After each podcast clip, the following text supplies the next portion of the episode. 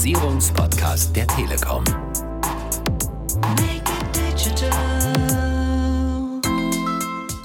Es wird dramatisch schlimmer. Ich habe schon gesagt, dass die Attacken weiter wachsen. Wir hatten mal den, den Spitzenwert von 8 Millionen Attacken pro Tag, haben wir jetzt, wie gesagt, schon 12 Millionen Attacken äh, gesehen. Wir haben jetzt Ende Februar zum ersten Mal 1,35 Terabit pro Sekunde gemessen als erste Attacke auf einer Internetseite weltweit. Und mit diesen beeindruckenden Zahlen herzlich willkommen zu Digitalisierung einfach machen, liebe Zuhörer, dem Podcast der Deutschen Telekom, der Sie fit macht für die Digitalisierung in Ihrem Unternehmen. Es ist unschwer zu erkennen, der Schwerpunkt der dritten Staffel ist Cybersecurity, Internetsicherheit. Und hierbei haben wir schon viele wichtige Aspekte in der ersten Episode im Interview mit Hagen Rickmann kennengelernt. Heute steigen wir noch etwas tiefer ein in die Materie. Wir werden erfahren, wie es aktuell um das Thema Cybersicherheit in Deutschland steht, welche Maßnahmen zum Beispiel die Deutsche Telekom ergreift, um durchschnittlich 6 Millionen Attacken täglich abzuwehren, aber natürlich auch, wie Sie als Mittelständler von den unterschiedlichsten Sicherheitsmaßnahmen profitieren können. Darüber und über viel weitere interessante Aspekte habe ich mich mit dem Ansprechpartner für Cybersecurity bei der Deutschen Telekom unterhalten. Er heißt Dirk Backofen, er ist Leiter Telekom Security und er stand uns für ein Gespräch in Bonn zur Verfügung. Herr Backofen, vielen Dank, dass Sie da sind. Ja, ich freue mich auch, heute hier zu sein. Wir reden heute über Cyber Security, über Internetsicherheit. Äh, Sie sind der Ansprechpartner zum Thema Cyber Security bei der Telekom. Ähm, vielleicht etwas abstrakt, aber wie steht es im Moment generell um das Thema Cybersicherheit in Deutschland? Ja, wir müssen also erstmal festhalten, dass leider Cyberattacken real sind und die wachsen ständig und nehmen auch ständig zu. Wir als Deutsche Telekom sehen zum Beispiel pro Tag im Durchschnitt 6 Millionen Attacken auf unsere Infrastruktur. Im Maximum war das sogar schon mal 12 Millionen pro Tag. Und das zeigt einfach, dass das Thema Cybersecurity ein ganz, ganz wichtiges Thema ist. Und das Gute ist, äh, dass, äh, glaube ich, viele verstanden haben, dass Digitalisierung ohne Cybersecurity nach vorne überhaupt nicht funktionieren wird. Und dieses Bewusstsein, diese Awareness, die hat am Ende des Tages stark zugenommen. Das ist auch ganz gut so. Äh, trotzdem müssen wir halt feststellen, dass es heute schon viel, viel mehr Lösungen gibt, äh, die technisch existieren, aber die Implementierung dieser Lösungen, dieser Schutzkonzepte, da haben wir doch durchaus noch Nachholbedarf, auch speziell hier in Deutschland, äh, um diese tollen äh, Security-Lösungen, die es also wirklich im Markt gibt, auch wirklich überall zu sehen und dass die auch überall beim Kunden auch entsprechend eingesetzt werden. Wie groß ist denn die Gefahr jetzt für einen Mittelständler? Die Gefahr ist genauso groß. Ich glaube, die Angriffsfläche ist ein bisschen kleiner. Das werden also dann nicht sechs Millionen Angriffe pro Tag sein für Mittelständler, aber die Art der Angriffstypen, die Angriffsmuster, die ist im Endeffekt komplett identisch, äh, so wie Großunternehmen angegriffen werden. Es gibt manchmal branchenspezifische Unterschiede, äh, die man auch durchaus feststellen kann, aber im Ergebnis ist es halt so, dass äh, im Endeffekt ähm, heute eine Firewall alleine eben nicht mehr reicht weil das Thema Prävention, also ich sprich eine Burgmauer, um mein Unternehmen rundherum zu ziehen und über Firewall-Technik, über Intrusion Prevention Systeme ähm, mich da einfach zu schützen, das reicht deshalb nicht mehr, weil diese Systeme alle nur nach dem Prinzip der Known Threats arbeiten. Das heißt, die schauen nur nach Bedrohungsmustern, die schon bekannt sind und all die ganzen Dinge, die eben unbekannt sind, die würden diese Technologien eben gar nicht rausfiltern. Sogenannte Advanced Persistent Threats, die heute im Endeffekt äh, benutzt werden, um zum Beispiel Ransomware, also Verschlüsselungssoftware einzusetzen, Rechner lahmzulegen, indem sie quasi nicht mehr auf ihre eigenen Daten zugreifen können, ganze Produktionssysteme lahmzulegen. Das ist genau äh, der Content, äh, den große Unternehmen als Angriffsmuster erleben und der geht genauso in derselben Intensität auch auf kleinere und mittelständische Unternehmen nieder. Wir haben da genug Beispiele gesehen, wo Krankenhäuser ausgefallen sind, die jetzt nur nicht gerade zur Großindustrie dazugehören und genauso über Ransomware äh, mit verschlüsselten Daten zu kämpfen gehabt haben. Und das ist im Endeffekt eigentlich das Bewusstsein, was jeder haben muss. Ähm, man ist, egal wie groß man ist, äh, dieser gesamten Cyberwelt, äh, ähm, in dieser Cyberwelt diesen Attacken genauso ausgesetzt, unabhängig davon, äh, wie groß das Unternehmen selbst ist. Und das war ja ein sehr populärer Fall damals. Ich glaube, das war WannaCry, äh, das Sie ansprechen. Äh, war ja auch in den Medien. Es hat viele erwischt damals, in Anführungszeichen. Gerade eben, weil sie nicht getrennt haben, Backups im Netzwerk gelassen haben, zu spät darauf reagiert haben. Jetzt habe ich, glaube ich, bei Ihnen gehört im, auf der Cybersecurity-Tagung, dass mitunter auch ein Appell war, die Prävention weiter auszubauen. Das heißt, wirklich aktiv vorzugehen, zu patchen und dass es teilweise Monate dauert, bis man in Deutschland auf solche Vorfälle reagiert. Ist das aus Ihrer Erfahrung wirklich so? Es ist leider so, äh, die Situation ähm, kann ich da wirklich nicht beschönigen. Ähm, viele haben immer noch nicht verstanden, dass der beste Schutz äh, neben dem Thema Installation von äh, technischem Equipment gegen diese Art von Cyberattack natürlich das Thema Up-to-Date sein beim, beim Patchen, bei dem Thema Softwareversionen ist. Und ich kann nur jedem empfehlen, diese, diesen, diesen Rollout der Patches entsprechend massiv voranzutreiben, weil Patchen ist wirklich der, der einfachste Weg, mit dem man wirklich Cybersecurity-Level sehr schnell erhöhen kann. Und es gibt aber bei vielen Firmen immer Ängste, Ängste, die sagen, oh, wenn ich einen Patch einspiele, IT-System technisch muss ich erst überprüfen, was das für Auswirkungen hat, könnte es mein IT-System lahmlegen. Ich kann hier nur alle animieren und sagen, denken Sie nicht zuerst über dieses Szenario nach. Eine Cyberattacke ereignet sich viel schneller, als wie Sie an der Stelle sehen würden, wenn Sie wirklich durch einen Patch in irgendeiner Form eine Auswirkung auf der IT-Seite hätten. Äh, in der Regel haben die Firmen, die das einmal erlebt haben, alle verstanden, dass Patchen im Endeffekt wirklich der schnellste Mechanismus ist und den sollte man immer bevorzugt priorisieren, bevor man über das Thema äh, von Change Requests und äh, Diskussion IT-Abhängigkeiten nachdenkt, äh, weil die Auswirkung, die durch äh, schadhafte IT bei Patches äh, entsprechend entsteht, ist vergleichsweise gering im Vergleich zu dem, was passieren würde, wenn sie wirklich Opfer einer solchen Cyberattacke werden. Das heißt, was raten Sie Unternehmen konkret, die angegriffen wurden? Also ich glaube, es ist erstmal wichtig festzustellen, dass jedes Unternehmen, egal welcher Größe, angegriffen werden kann und Opfer einer Cyberattacke werden kann. Das ist erstmal ganz wichtig. Wenn das so ist, muss man sich natürlich dann fragen, warum eigentlich so wenig Informationen über diese Cyberattacken auch wirklich im Prinzip äh, publiziert werden. Woran liegt das? Heute ist es leider so, dass man äh, im Endeffekt so diese Gefahr spürt, dass wenn man schon Opfer geworden ist bei dem Thema Ich rede drüber, noch äh, automatisch ein zweites Mal Opfer wird, weil man nämlich dann noch geblamed wird über, das, über die Situation, dass man sich möglicherweise nicht ausreichend geschützt hat. Ich glaube, da müssen wir wegkommen. Da müssen wir auch einen kulturellen Wandel äh, in Deutschland äh, erzielen, weil nur dann, wenn wir quasi über diese Angriffsmethoden, über über die Angriffswerkzeuge und über die Auswirkungen uns gegenseitig informieren, haben wir eine Chance, uns auch besser zu schützen, weil dann können wir nämlich aus dem Wissen dieser Angriffsvektoren entsprechend bessere Abwehrmaßnahmen äh, realisieren. Deswegen stehen wir auch dafür, als Telekom nicht nur das Wissen, was wir erlangen, im Prinzip für uns alleine zu behalten, sondern wir verstehen auch unser, unseren Ansatz mit Telekom Security in einer Logik. Sie kennen die, die Engl den englischen Begriff Life is for Sharing. Wir sagen auch Security is for Sharing. Es geht nur, äh, die Armee der Guten zu bauen, wenn man wirklich diese Information mit allen teilt. Dann hat man eine Chance, Chance, äh, wirklich diese Angriffsvektoren besser zu beherrschen und damit auch alle anderen in der Gesellschaft besser zu schützen. Gibt es weitere Gefahrenquellen neben diesen APTs, die aktuell oft so Mittelständler zukommen? Also ich glaube, diese, diese, äh, äh, diese Verschlüsselungstrojaner oder überhaupt Trojaner dieser Art, die versuchen, im Endeffekt Daten zu verschlüsseln, auf der anderen Seite aber auch Daten aus dem Unternehmen rauszuschleusen, äh, das ist im Endeffekt einer der ganz großen Attacken, die wir heute äh, sehen. Wir haben natürlich aber auch im Endeffekt immer wieder neue Formen äh, von Social Engineering. Das heißt, es wird also versucht, über kontextbezogene ähm, Informationen mit bekannten E-Mail-Adressen, bekannten Namen äh, äh, entsprechend ähm, wird Zusatzinformationen aus dem Unternehmen abgezogen, die dann wiederum dazu dienen, im Endeffekt über ganz gezielte Attacken einzelnen Einzelpersonen dazu zu animieren, bestimmtes Fehlverhalten äh, zu produzieren, äh, bis hin, dass auch für Einzelpersonen dann mittlerweile schon teilweise individueller Schadcode geschrieben wird. All diese ganzen äh, Dinge sind heute im Endeffekt äh, wirklich en vogue und ich, ich finde immer so ein schönes Beispiel ist, wenn zum Beispiel irgendjemand einen Briefumschlag bekommt, in dem einfach ein USB-Stick drin ist, wo drin steht, da haben wir im Prinzip Ihnen die neue Softwareversion oder was auch immer oder ein Dokument von Ihrer Rentenversicherung beigelegt und Sie sollen das laden. Kann ich nur jedem empfehlen, never ever so eine Form von einem Stick, die man nicht aus einer autorisierten Quelle bekommt, in irgendeiner Form in den Rechner, äh, an den Rechner anstecken, weil die Gefahr, dass das in irgendeiner Form zu einer Infektion führt, die ist eigentlich schon fast 100 Prozent. Und da gibt es noch so viel ähm, Gutgläubigkeit bei den Menschen, die dann einfach denken, ja, da ist der Name der, des Absenders aus einem solchen Briefumschlag, vielleicht eine öffentliche Behörde, eine Institution.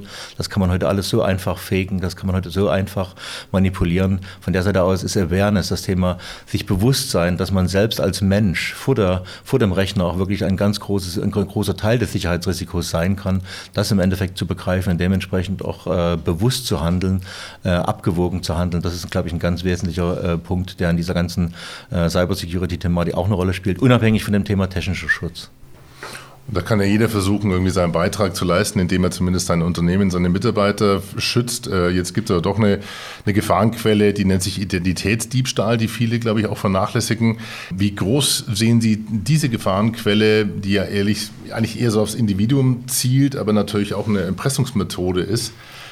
Neben den rein technischen äh, Attacken äh, auf die Unternehmens- und Industrienetzwerke ist das Thema Identitätsdiebstahl auch eines der immer weiter zunehmenden äh, Themen. Auf der einen Seite versuchen Hacker, und mittlerweile gibt es ja sogar schon richtig Organisationen, die das Ganze auch wirklich kommerziell betreiben, Rente Crime, kann man auch schon dazu sagen, wo man also wirklich versucht, Attacken in irgendeiner Form im Darknet zu verkaufen. Diese, diese Hackerorganisationen, die versuchen natürlich auf der einen Seite ähm, Unternehmensdaten zu stehlen äh, in Gesamthaftigkeit, ob das jetzt Kreditkartendaten sind, Unterne äh, Kundendaten, die man dann irgendwie zum Verkauf anbieten will.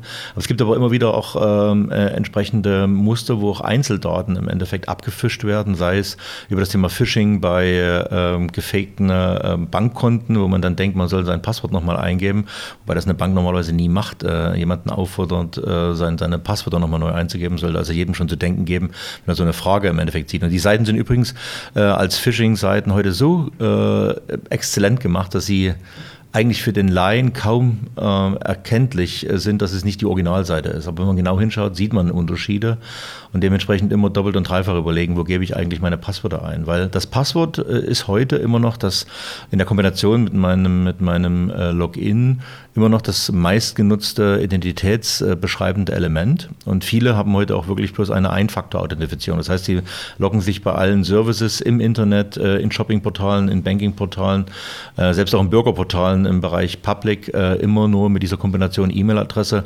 und Passwort ein. Und da ist natürlich die Gefahr groß, dass wenn ich nur ein, eine, eine Kombination habe zwischen meinem Login und meinem äh, Passwort und das bei allen benutze, dass wenn irgendwo mal irgendeine Maschine, irgendein Service, ein Dienst äh, kompromittiert würde und dort Daten verloren gehen, dass natürlich dann automatisch mit diesen Daten jeder an all meine Informationen auf allen Portalen rankäme.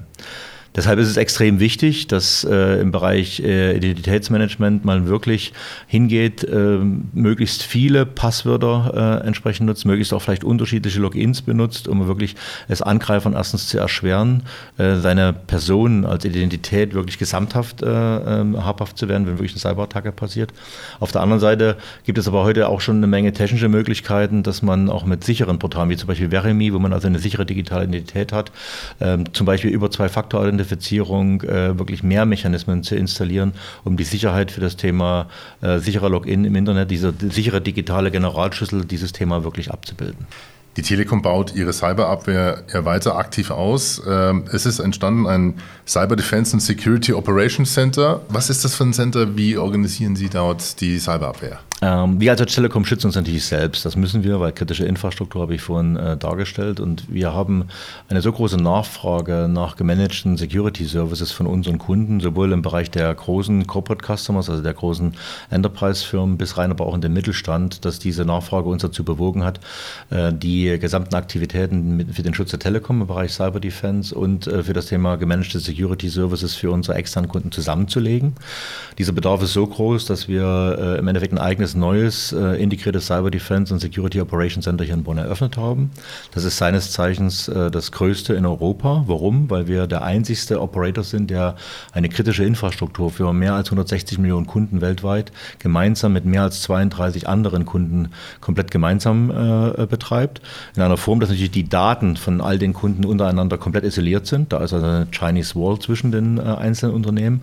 Aber der Vorteil ist, dass wir im Endeffekt die Schutzmechanismen, die wir wir für uns selbst anwenden als Telekom, als auch für die großen Unternehmen, genauso auch anwenden für mittelständische Unternehmen. Heißt, wenn zum Beispiel ein Unternehmen angegriffen würde und wir aktivieren einen Maßnahmenplan für die Gegenwehr, um diese Attacke abzuwehren, dann würde dieser, ähm, diese sogenannte Runbook, das ist eine ausführbare äh, Struktur, mit der wir quasi Gegenmaßnahmen starten, würde dieses Runbook nicht nur aktiviert für die Firma, die betroffen ist, sondern automatisch auch für alle anderen Kunden, die dort auch in diesem Cyber Defense and Security Operation Center betreut werden. Das heißt, wir haben so eine Art selbstlernendes System gebaut. Das heißt, mit jedem Kunden, der neu dazukommt, für die werden diese Schutzmechanismen automatisch größer und besser. Und das Gute ist, nicht nur die großen Kunden äh, profitieren davon, durch unsere Überwachungsmechanismen, durch diese äh, Analysen, Forensik und das Thema Threat Intelligence bringen wir dieses Wissen auch in alle Produkte für die äh, Privatkunden hinein. Das heißt, wenn Sie heute entsprechend in das Thema Sicherheitspaket darüber nachdenken, was wir da installiert haben für kleine mittelständische Unternehmen,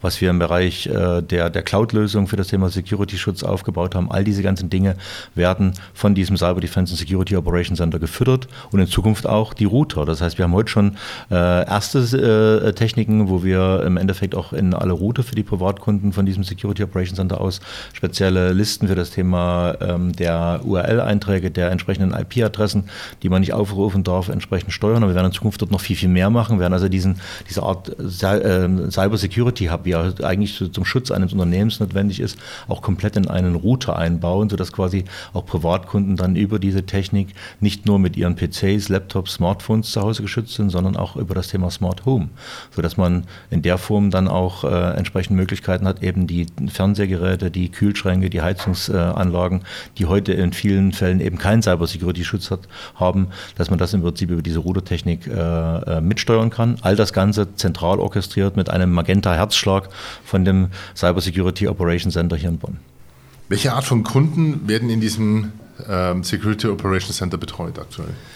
Also wir haben eine ganz, ganz bunte Palette von großen DAX-Unternehmen, 15 äh, DAX-Unternehmen und die kommen aus allen Branchen, egal ob das jetzt Automobilindustrie ist, ob das das Thema Banken sind, äh, ob das das Thema Energieversorger sind.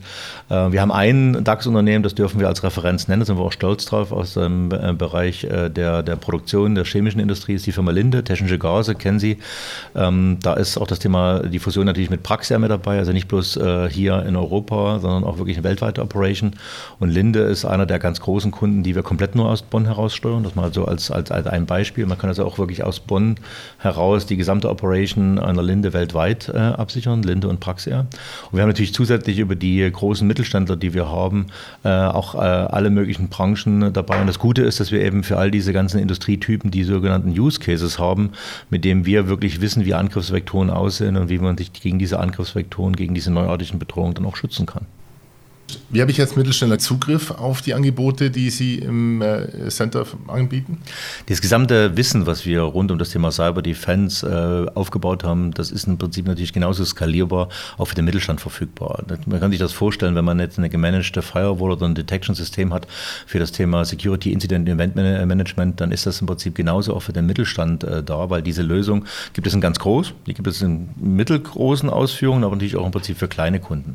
Und das Schöne ist, dass wir sogar für ganz kleine äh, Geschäftskunden oder auch Privatkunden diese Dinge als gemanagte Services äh, für gemanagte Firewalls, für gemanagte Netzwerke im Endeffekt für unsere Kunden anbieten mit demselben Wissen. Das heißt, wir können das skalieren von ganz groß bis ganz klein bis rein, dass wir das sogar für die Privatkunden in die Lösung rund um das Thema Sicherheitspaket, rund um das Thema äh, der mobilen Lösung für Security, äh, Protect Mobile äh, entsprechend für unsere äh, Kunden anbieten. Und wir werden in Zukunft natürlich das auch noch in die Router weiter integrieren. Da sind heute schon Schutzmechanismen drin, eine Firewall, äh, Blacklisting, äh, DNS-Einträge, aber da können wir auch noch mehr machen, indem wir dort einen Security Hub einbauen. All das Ganze zeigt, dass wir das ganze Wissen, was wir in diesem Cyber Defense Center haben, natürlich damit skalierbar auch wirklich der breiten Masse zugänglich machen.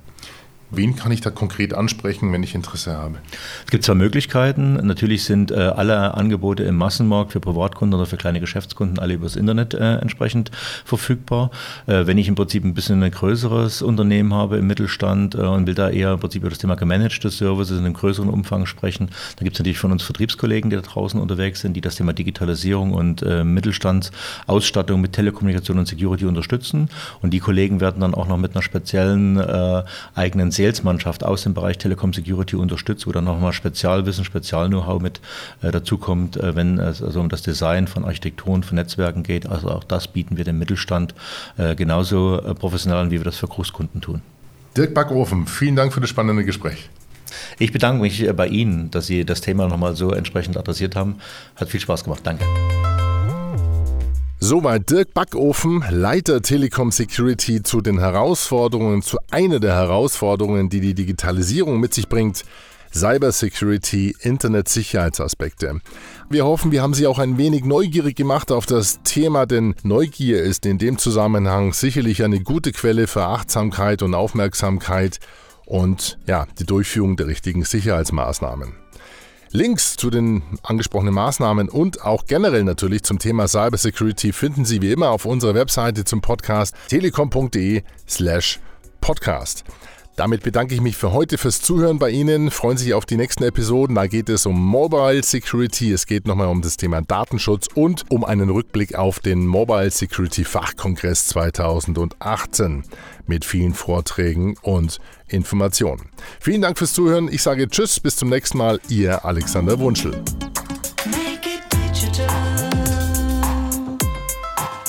Digitalisierung. Einfach